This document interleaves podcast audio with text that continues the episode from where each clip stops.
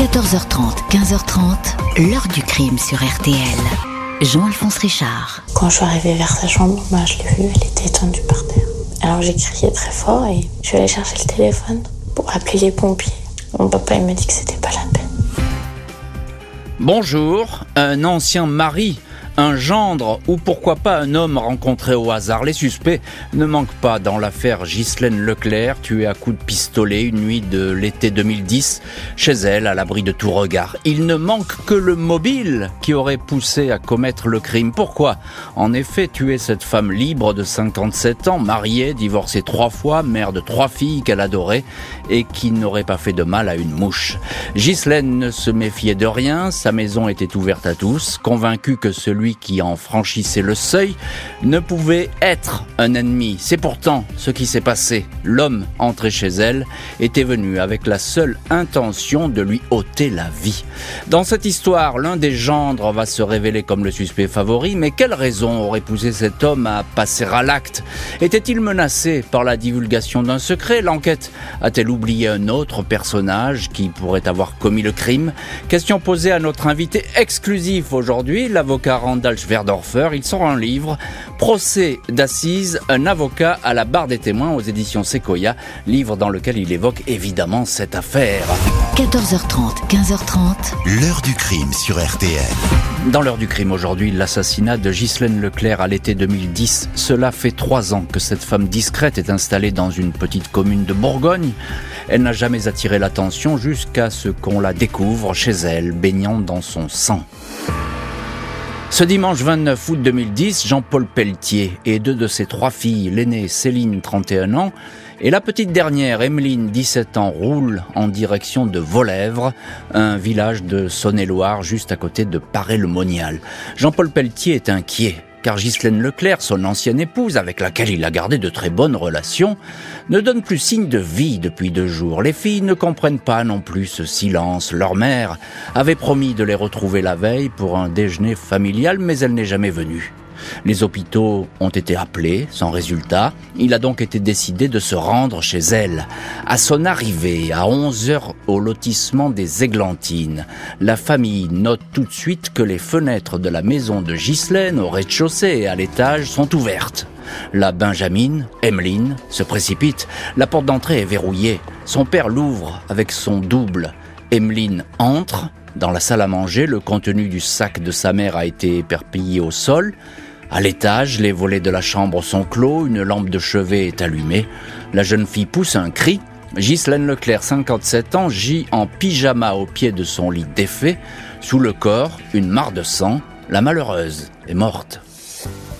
Les gendarmes et le légiste établissent que Ghislaine Leclerc a été touchée par quatre balles de 9 mm tirées à bout portant deux dans le cou, sous l'oreille, une à l'abdomen, la dernière à hauteur du nombril.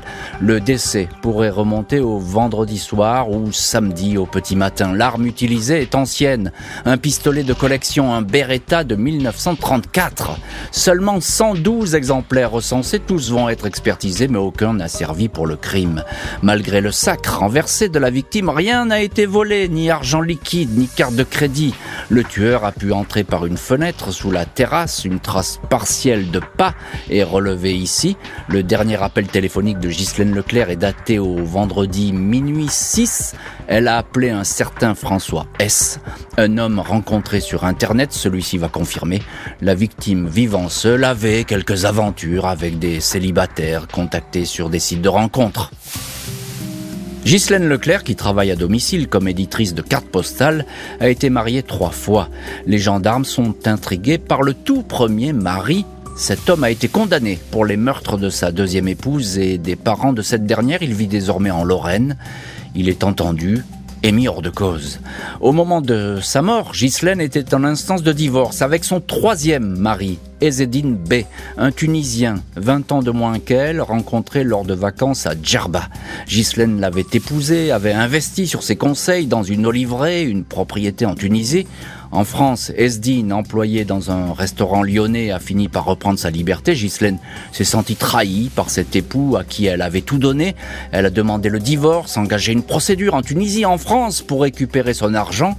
Ses filles font part de leurs doutes sur ce dernier mari qui n'aurait pas voulu honorer ses dettes. Celui-ci est placé en garde à vue. Aucun élément retenu contre lui. Il est relâché. Un autre témoin capital va faire son entrée et prendre de plus en plus d'importance. Sylvain Schrut, l'un des gendres de la victime. 17 septembre 2010, Sylvain Schrut, 46 ans, compagnon de la fille aînée de la victime, est entendu comme témoin. La dernière fois qu'il a vu sa belle-mère, c'était six jours avant sa mort, le 28 août. Il avait pris le train depuis la région nimoise, où il réside avec sa compagne, pour s'arrêter chez Ghislaine. Il venait lui emprunter une de ses voitures, une BMW, pour se rendre à Riquevire, en Alsace, où vit sa famille. Il a mangé avec Ghislaine, puis il est parti dans la soirée. Il l'a eu au téléphone dans les jours suivants. Pas moins de 18 appels sont recensés jusqu'au 27 août, le jour du crime, où Sylvain Schrut cesse d'appeler.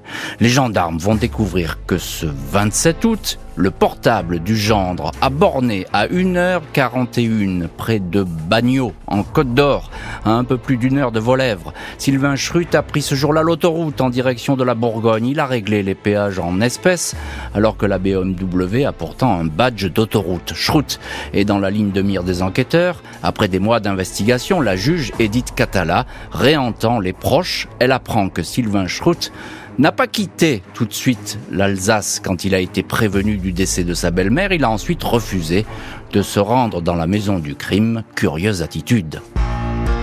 21 février 2012, Sylvain Schrut est placé en garde à vue. Il maintient qu'il était en Alsace quand Ghislaine a été tuée. Les gendarmes évoquent alors le bornage de son téléphone en Bourgogne. Il est surpris, demande à réfléchir. 50 minutes plus tard, il admet avoir fait la route jusqu'à Volèvre dans la soirée du 26 août. Il s'était mis d'accord, dit-il, avec Ghislaine. Il devait passer la prendre avec la BMW pour l'emmener voir ses filles et leur faire une surprise. Ghislaine, dit-il, était emballé par cette idée. Schrut raconte être arrivé vers minuit. La porte d'entrée était ouverte, la lumière allumée. Il a découvert sa belle-mère morte. Je me suis approché d'elle, je l'ai secouée. Le corps était encore chaud. J'ai senti une odeur de poudre. J'en ai déduit qu'elle était morte par arme à feu, déclare-t-il. Le gendre n'avait plus de batterie pour appeler les secours. Il a préféré partir et ne rien dire de peur d'être suspecté. Les enquêteurs doutent. Sylvain Schrut est questionné sur les liens qu'il entretenait en secret à l'insu de sa compagne avec sa jeune belle-sœur Emmeline, alors âgée de 16-17 ans. Cette dernière, qui habitait un temps chez le couple pour sa scolarité, a raconté les avances de son beau-frère, de plus en plus entreprenant, lui téléphonant sans cesse, lui répétant qu'il était fou amoureux d'elle. Elle dit avoir fini par céder et accepter plusieurs relations sexuelles. Les enquêteurs rassemblent des témoignages. Ils estiment que Ghislaine Leclerc avait des doutes sur ce manège amoureux. Elle n'aurait pas apprécié l'attitude de son gendre. L'a-t-elle sermonné ou menacé de l'exclure de la famille? Schrut, décrit comme un homme autoritaire et sûr de lui, aurait-il décidé de la faire taire une bonne fois pour toutes? Il nie. Il n'avait aucune raison de la tuer. Il répète qu'il déteste les armes et n'en a jamais possédé. Le gendre va continuer à tomber dans les pièges et à démentir toutes les accusations, mais il est maintenu en détention et ne pourra pas échapper à un procès en cour d'assises. 20 octobre 2014, Sylvain Schrut se présente devant la cour d'assises de la Saône-et-Loire, à Mâcon. Tous ceux et celles qui le connaissent, notamment les trois filles de Ghislaine Leclerc, le trouvent très amaigri. La famille de la victime pense à un stratagème destiné à apitoyer les jurés. En dépit de sa voix lente et parfois peu audible, le gendre a réponse à tout. Il semble camper sur ses certitudes quand l'avocat général lui fait remarquer qu'il n'a cessé de s'adapter aux questions des enquêteurs, de modifier ses versions au fil des auditions. Il ne sille pas. Je ne suis pas fier de ne pas avoir appelé les secours. J'étais en détresse. C'était un secret terrible à porter. Mais je n'ai pas tué Madame Leclerc. Les questions fusent sur la liaison qu'il entretenait avec sa jeune belle-sœur, Emmeline. Il disait qu'il était mon âme sœur, puis il a commencé à me faire des propositions quand ma grande sœur n'était pas là, témoigne Emmeline. Je ne l'ai pas cherché, Elle est aussi venue me chercher, répond l'accusé. La sœur de Ghislaine Leclerc, Nelly, est formelle. Si Ghislaine avait appris cette liaison, elle aurait essayé de mettre l'affaire en justice. Les avocats de Sylvain Schrut dénoncent l'absence de preuves matérielles, pas de témoignages directs, pas d'armes du crime, pas d'ADN, pas de mobile. Tous les ingrédients d'une erreur judiciaire, affirme-t-il. L'avocate générale dénonce, elle, une suite de mensonges. Elle réclame entre 20 et 25 ans de prison. Je vis un horrible cauchemar. Aidez-moi, s'il vous plaît, aidez-moi, clame Sylvain Schrut. Les jurés ne l'entendent pas. Le gendre est condamné à 18 ans de prison. Sylvain Schrut, reconnu coupable de l'assassinat de sa belle-mère, ne veut pas en rester là. Il fait donc appel du verdict. 28 septembre 2015, Sylvain Schrut, 50 ans, en prison depuis trois ans et demi, est devant la cour d'assises d'appel du Doubs à Besançon. Il n'est plus le même homme, ce gendre enfermé dans son mensonge, selon un psychologue. Ses avocats, maître Chloé Bonat et Randall Schwerdorfer, ont tout mis en œuvre pour polir son image. Schrut ne s'énerve plus, écoute attentivement les questions, répond de façon directe et précise. Ses avocats enfoncent le clou, selon eux. Emeline n'avait jamais parlé à quiconque de sa liaison secrète avec son beau-frère. Il était donc impossible que Ghislaine Leclerc décide d'avoir une explication avec Sylvain Schrut sur ce sujet. Il n'y a plus de mobile, tranche maître Schwerdorfer. La défense relance les pistes oubliées ou négligées. Elle revient sur le troisième mari, le Tunisien, avec qui la victime était en guerre financière ouverte. L'argent, c'est un mobile possible, martèlent les avocats. 2 octobre 2015, les jurés se retirent pour délibérer. Au bout de trois heures, le verdict tombe. Sylvain Schrut est acquitté au bénéfice du doute. Aucune preuve n'a été apportée de sa culpabilité. Le deuxième mari de Ghislaine Leclerc, Jean-Paul Pelletier, et leur fille sont abasourdis. L'une d'elles va déclarer La justice a tué maman une deuxième fois. Dans tous les cas de figure, pour la justice, le gendre n'a pas tué sa belle-mère. À ce stade, l'assassinat de Volèvre devient une affaire non élucidée. Pendant cinq ans, les trois filles de Ghislaine Leclerc ont vécu au rythme d'une enquête qui aura bouleversé leur vie respective, les investigations sur la mort de leur mère ayant révélé une cascade de secrets intimes. Cette affaire nous a fait beaucoup de mal. Elle a détruit une partie de notre famille, dira l'une d'elles. Lors des deux procès, la sœur aînée s'était retrouvée dans la plus déchirante des situations, défendant la mémoire de sa mère morte face à un accusé qui n'était autre que son compagnon et le père de leur petite fille.